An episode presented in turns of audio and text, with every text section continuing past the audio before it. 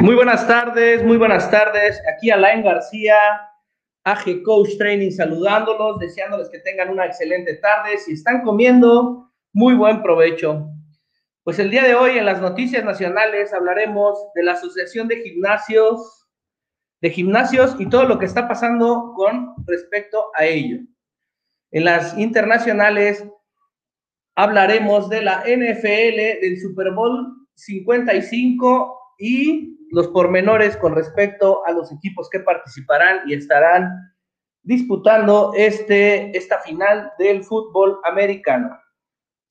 Y en la pregunta de hoy vamos a platicar de entrenamiento de fuerza y el entrenamiento de mi deporte. Y la pregunta es, ¿qué porcentaje debe de ocupar mi entrenamiento de fuerza como complemento en mi plan de entrenamiento o en mi programa de entrenamiento? Y pues bueno, Así damos por iniciado a esto que es Activando Salud y Fitness, temporada número 2, capítulo número 3. Comenzamos.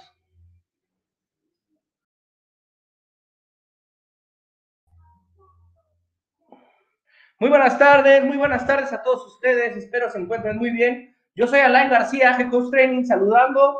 Y bueno, pues vamos a iniciar nuestro programa del día de hoy, que que bueno, pues tiene contenido del fin de semana y de la semana pasada, lo que nos quedamos pendientes desde, desde el jueves. Y bueno, pues si están comiendo, pues que tengan un excelente provecho. Yo voy a empezar con la primera noticia, que es la noticia nacional y es acerca de la Asociación de Gimnasios. Y bueno, pues tras el paso de estos meses en la pandemia, que ya son casi alrededor entre 10 y 11 meses, que llevan cerrados los, los gimnasios y los clubes o los centros de entrenamiento. Este, los empresarios representantes de la Asociación de Gimnasios de México lanzan una campaña para que el gobierno considere este sector económico como esencial.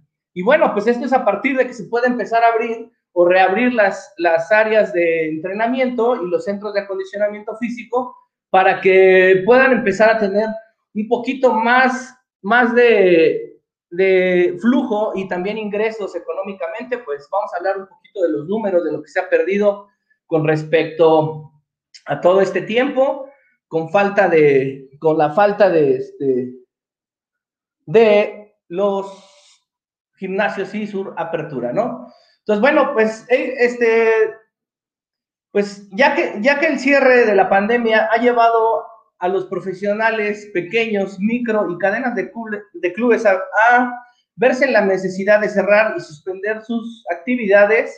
Hasta el momento se han cerrado alrededor del 35% de las unidades de distintas categorías. O sea, quiere decir que hay 35% menos de negocios en funcionamiento y se han tenido que cerrar ya de, de, permanentemente, puesto que pues ya no se pueden mantener los gastos, ya no se pueden mantener este, todo lo que, lo que conlleva tener las instalaciones, tanto, tanto gastos de sueldos como de mantenimiento de las áreas de los gimnasios. Y, a su vez, se han perdido más de 65 mil empleos en este giro de negocio. Entonces, bueno, pues esperamos, esperemos y esperamos que el gobierno federal y estatal en cada una de los, de los, de los estados llegue a un acuerdo. Hay, hay estados que, están que tienen eh, los espacios de entrenamiento abierto, pero bueno, pues más, más bien estamos hablando de que la zona centro de la República Mexicana, pues es donde se concentra el mayor número de lugares o de negocios de este tipo. Y pues hablemos que son gimnasios, escuelas de taekwondo, de karate, de natación, este, centros deportivos, clases de, de ballet, etcétera. Son un giro de negocio que que tiene una diversidad tan grande donde emplea a distintas personas y de diferente situación, tanto para limpieza, mantenimiento, servicios, etcétera. Entonces, bueno, pues esperemos que se llegue a un acuerdo y se tome en cuenta como un negocio esencial. Y bueno, pues por otra parte, en la NFL, pues ya viene el Super Bowl número 55 y se va a disputar y se van a disputar con los equipos que ustedes ya saben, los Bucaneros de Tampa Bay contra los jefes de Kansas City. Y bueno, pues pensamos que este va a ser un partido generacional donde uno de los mejores corebacks joven, Patrick Mahomes de 25 años, va por su segundo Super Bowl. y bueno, pues intentar tener un anillo de, este Super Bowl para tener ya dos. Y por otro lado, el veterano de 43 años, Tom Brady, que jugará su décimo juego de campeonato. Quiere decir que, bueno, pues él ya ha disputado en nueve ocasiones este Super Bowl y, bueno, pues él cuenta con seis anillos de Super Bowl y, bueno, pues estará sin duda buscando tener el séptimo y completar, ya está listo para completar este décimo juego. Quien además, bueno, pues está marcando también una pauta en la historia porque junto con su equipo, este, pues será el primer, el primer equipo que disputará una final de Super Bowl como, como en, en su casa y bueno, pues eso también marca, marca la tendencia de algo nuevo, de algo que está sucediendo. No había habido este, ningún equipo que jugara o disputara el Super Bowl en casa. Y bueno, pues este, este partido será en Tampa Bay, Florida. Y bueno, pues no, no dejen de verlo, de verlo el próximo domingo 7 de febrero a las 5.30 de la tarde. Entonces, bueno, pues hasta ahí esta parte de las noticias. Y la pregunta del día de hoy, yo sé que a muchas personas les interesa un poquito más el tema la pregunta, el cuestionamiento. Y bueno, pues como ya lo hablábamos en la introducción, vamos a hablar de entrenamiento, de mi entrenamiento deportivo versus mi entrenamiento complementario que sería la fuerza. Y bueno, y la pregunta es, ¿qué porcentaje debo de ocupar en mi entrenamiento de, mi entrenamiento de fuerza como complemento para mi plan mi macro ciclo o mi plan de entrenamiento. Entonces, bueno, aquí va a depender del tipo de deporte que tú desarrolles. Por lo regular, la mayoría de las personas, hoy por hoy, en el concepto de lo que hemos estado hablando, no tenemos, no estamos hablando casi con, eh, con atletas de alto rendimiento federados, sino hablamos con atletas eh, adultos que se desarrollan en un alto rendimiento y en un alto rendimiento deportivo porque participan en ciertos eventos que requieren o demandan o demandan una preparación con un plan específico y un plan prolongado, este, dependiendo, dependiendo del concepto del deporte o de la competencia o de la participación en donde quieran desarrollarse.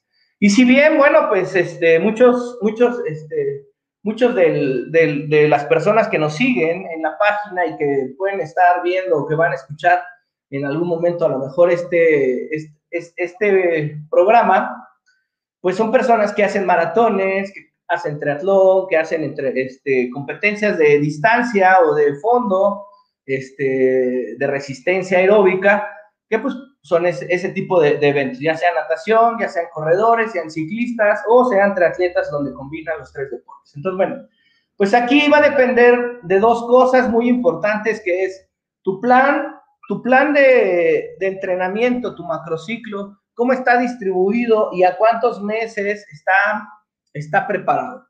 ¿Qué quiere decir? Yo siempre platico de esta recta numérica donde basamos el, el tiempo o medimos el tiempo de inicio y el tiempo final.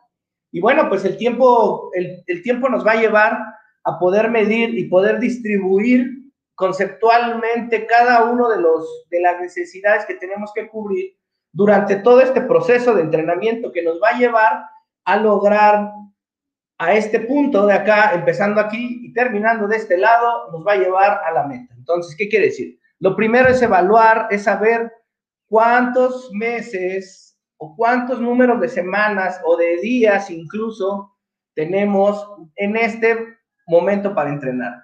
Iniciando aquí y terminando acá con la meta de competencia y quizá prolongaremos unas dos semanas o tres semanas a un plan de transición que será para descender todo nuestro plan de entrenamiento que nos ha llevado desde inicio, desde este punto hasta este punto de la competencia, pero sobre todo, pues tenemos que hacer una transición a descender o a disminuir nuestra carga de trabajo y de esfuerzo físico. ¿Para qué?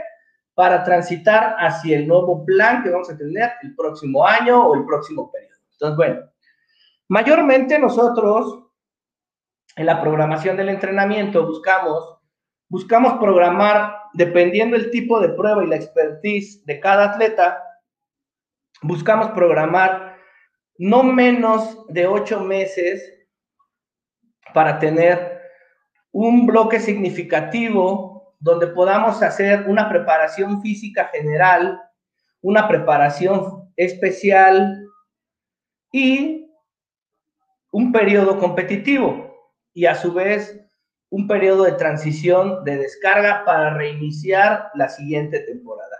Entonces yo creo o considero que ese es el mínimo, el mínimo de tiempo para programar un evento si es que ya eres una persona que cuenta con participaciones por más de dos años o que, o que, o que si estás pensando en programar el día de hoy, de aquí a ocho meses, de este punto a ocho meses, quiere decir que los últimos años atrás, por lo menos los últimos dos o tres años, has estado participando y haciendo planes de entrenamiento con objetivos muy claros y que bueno, pues en ocho meses sí te puedes preparar para un objetivo. Pero si bien has dejado o has interrumpido tu entrenamiento antes de este punto donde quieres empezar, hoy, hoy, en este punto, si has dejado de entrenar o dejaste de entrenar por estos 10 meses de la pandemia, por decirlo así, ¿qué es lo que hay que hacer? Pues hay que hacer un plan o un macrociclo más extenso, a más tiempo.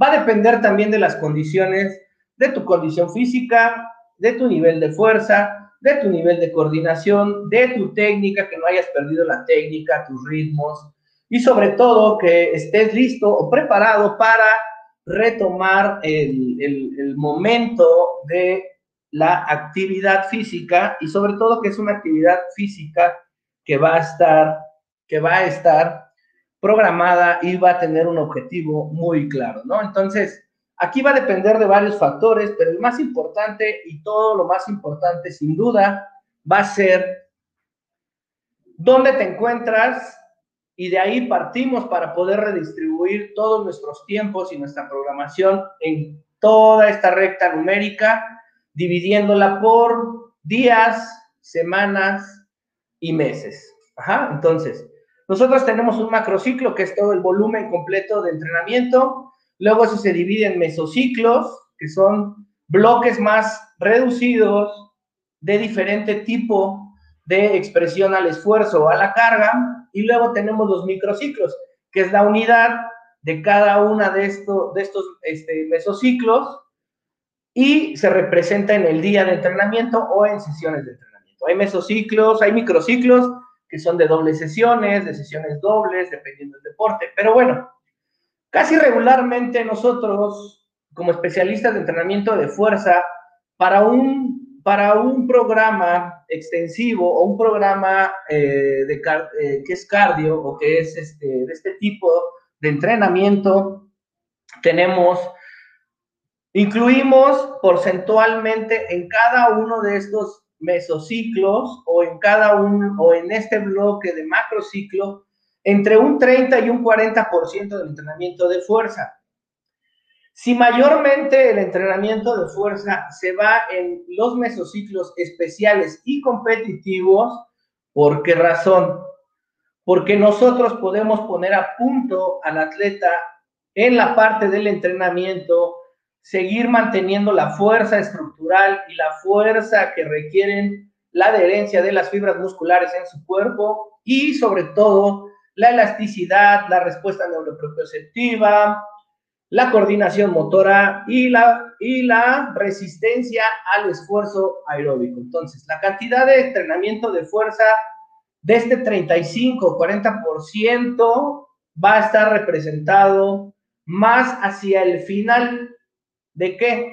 De nuestro macrociclo. Nosotros, acuérdense que iniciamos aquí y terminamos acá. Entonces, de este punto a este punto, en los bloques más cercanos a la competencia, nosotros vamos a tener un poquito más de carga de entrenamiento de fuerza, pero especializado, en porcentaje especializado, más dirigido hacia el punto de competencia. Y en la fase especial del mesociclo especial, vamos a tener entrenamiento de mayor efectividad a la coordinación y al control de los movimientos. O sea, quiere decir que vamos a buscar tener tipos de entrenamiento de fuerza que nos ayuden a tener mejor coordinación motora y mayor control en los movimientos o en el gesto motor.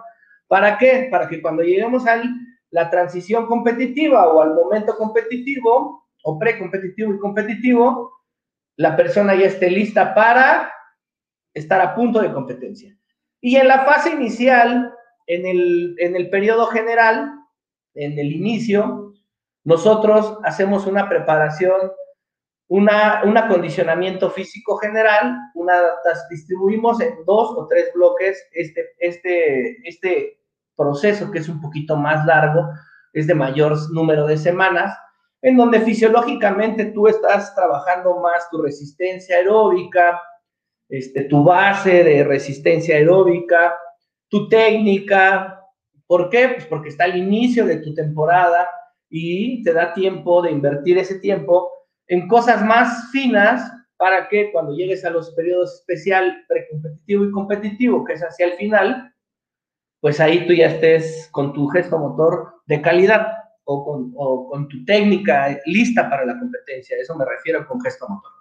Entonces, bueno, en el periodo general, nosotros lo que hacemos es trabajar bloques, primero de preparación física general de fuerza, o sea, multidisciplinario, multi, multidisciplinario y que tenga muchos movimientos integrados y, mucho, y mucha oportunidad de poder entrenar todo el cuerpo en diferentes secciones o zonas musculares, o sea, fortalecer todo el cuerpo como estructura. Luego, de ahí haremos un, un periodo de ganancia de masa muscular donde entrenarás hacia la ganancia de masa muscular, porque acuérdate que estás haciendo técnica, en, el otro aspecto fisiológico se está trabajando la técnica y la base de resistencia, pero si tú aprendes tu técnica con mejor bloque o con mejor ganancia de masa muscular, pues vas a poder desarrollar una adaptación de tu gesto motor con esa fuerza y con esa masa muscular para tu ciclo competitivo. Entonces, hacemos. en la parte general, Hacemos un entrenamiento de preparación física general, donde, donde involucramos todos los músculos para que se fortalezcan y todo el cuerpo esté nivelado, esté equilibrado en cuanto a fuerza, en cuanto a segmentalmente hablando. Lado derecho esté jalando igual que el lado izquierdo, pierna derecha, pierna izquierda, tronco, etcétera, todos los músculos Y luego vamos a una hipertrofia donde hacemos un bloque de ganancia muscular, luego hacemos un especial de transición a ganar un poquito de, velocidad de respuesta dentro de esa hipertrofia. Podemos regresar si tenemos tiempo a hacer una nueva adaptación de ganancia de masa muscular con ya lo que hemos ganado, si es que es necesario, va a depender del deporte. Y luego ya hacemos una transición hacia la parte especial, donde empezaremos a trabajar solo aspectos finos, motores, que son específicos para complementar tu gesto motor o tu deporte. Ahora, si eres un triatleta, pues tienes muchas oportunidades y tienes, y tienes que pensar en tener, involucrar demasiados músculos. ¿Por qué? Porque acuérdate que son tres deportes. Es una disciplina basada en tres deportes y el deporte número uno de la natación, al mismo tiempo, simultáneamente se mueve el 92% de los músculos. En la natación, perdón, en la natación. En el ciclismo estamos hablando que se mueve entre el 60 y el 70% de los músculos, pues menor cantidad. Y en la carrera movemos entre el 70 y el 80% de todos nuestros músculos. Va a depender mucho de tu técnica, va a depender mucho de todo. Y aunque los músculos, no quiere decir que se muevan, sino que trabajan los músculos en ese, en ese porcentaje. Se involucran de algún modo se, involucra cierta tensión en los músculos para tener control, para tener, generar movimiento, para generar estabilidad, para generar la coordinación o generar el ritmo de la carrera o simplemente son músculos que están ahí y que están generando contención en tu gesto motor. Entonces, bueno, sabiendo que involucramos arriba del 50% de nuestros músculos en estos deportes y que es multidisciplinario nuestro deporte de triatlón, pues voy más hacia querer tener o integrar, tengo mayor necesidad de integrar un plan de entrenamiento de fuerza especializado y específico que me va a ayudar a evitar muchas cosas, lesiones, debilidades en el, en el momento de la competencia, lesiones que son las más importantes, no llegar nunca lesionado a algún, algún evento,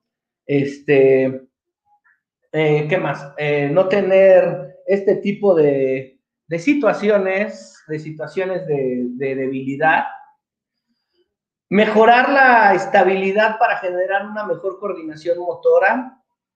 Si nosotros hacemos un buen entrenamiento de fuerza, mejoramos la neuropropiocepción o la propiocepción, ¿qué quiere decir? La conexión del músculo con el cerebro para que los músculos estén activos y estén al tiempo que se requiere y que vamos a estarlos utilizando. Entonces, mejoramos, vamos mejorando todas estas cosas y sobre todo vamos a tener estructuralmente mayor control y fuerza.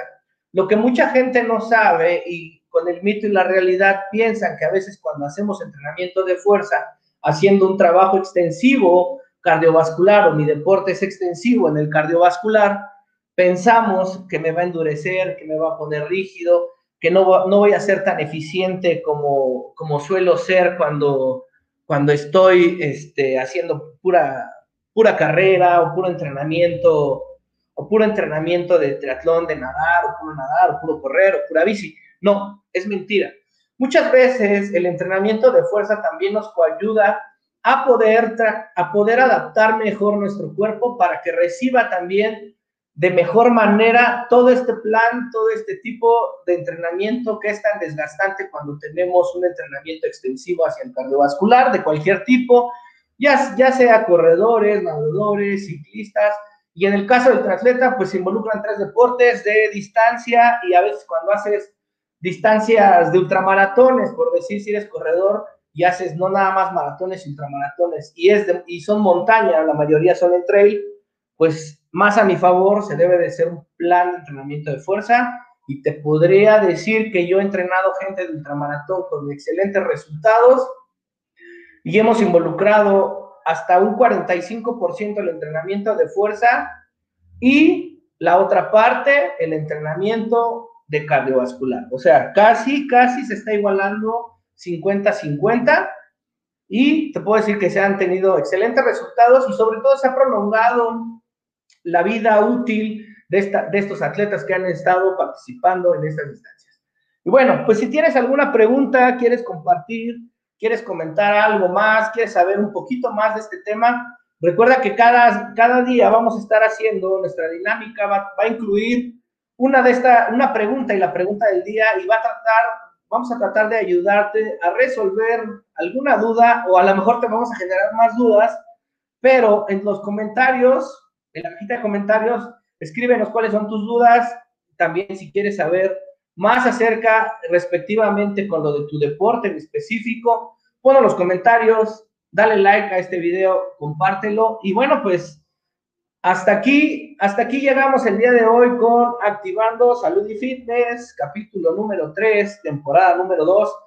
Y bueno, pues ahí están las respuestas. El entrenamiento de fuerza va a depender del tipo de deporte, pero aproximadamente para la gente que hace deportes de larga duración aeróbica, corredores, ciclistas, nadadores, de atletas de largas distancias, no de alberca, nadadores de, de alberca se trabaja diferente porque son más cortos los tiempos. Para todas estas personas estamos trabajando o programamos alrededor del 35 al 45% de entrenamiento de fuerza en todo su macrociclo desde inicio a fin. Entonces, bueno, pues, pues ahí está la pregunta. Si tienen alguna otra pregunta que quieran hacer y que quieran que se desarrolle o alguna duda que hayan tenido, que estén teniendo, este, ya saben, en la cajita de comentarios y nosotros la atendemos y desarrollamos el tema para ustedes. Entonces, bueno, yo quiero agradecerles a todos su compañía. Estamos transmitiendo martes y jueves a las 4 pm y los sábados a las 11.30 de la mañana, donde es una mesa de invitados para el tema de su interés. Entonces, bueno, no olviden seguirnos en nuestras redes sociales. En la descripción de este video se encuentran todas las ligas para que ustedes nos estén siguiendo. Acuérdense que pueden comentar, darle like y compartir para que otras personas nos estén viendo.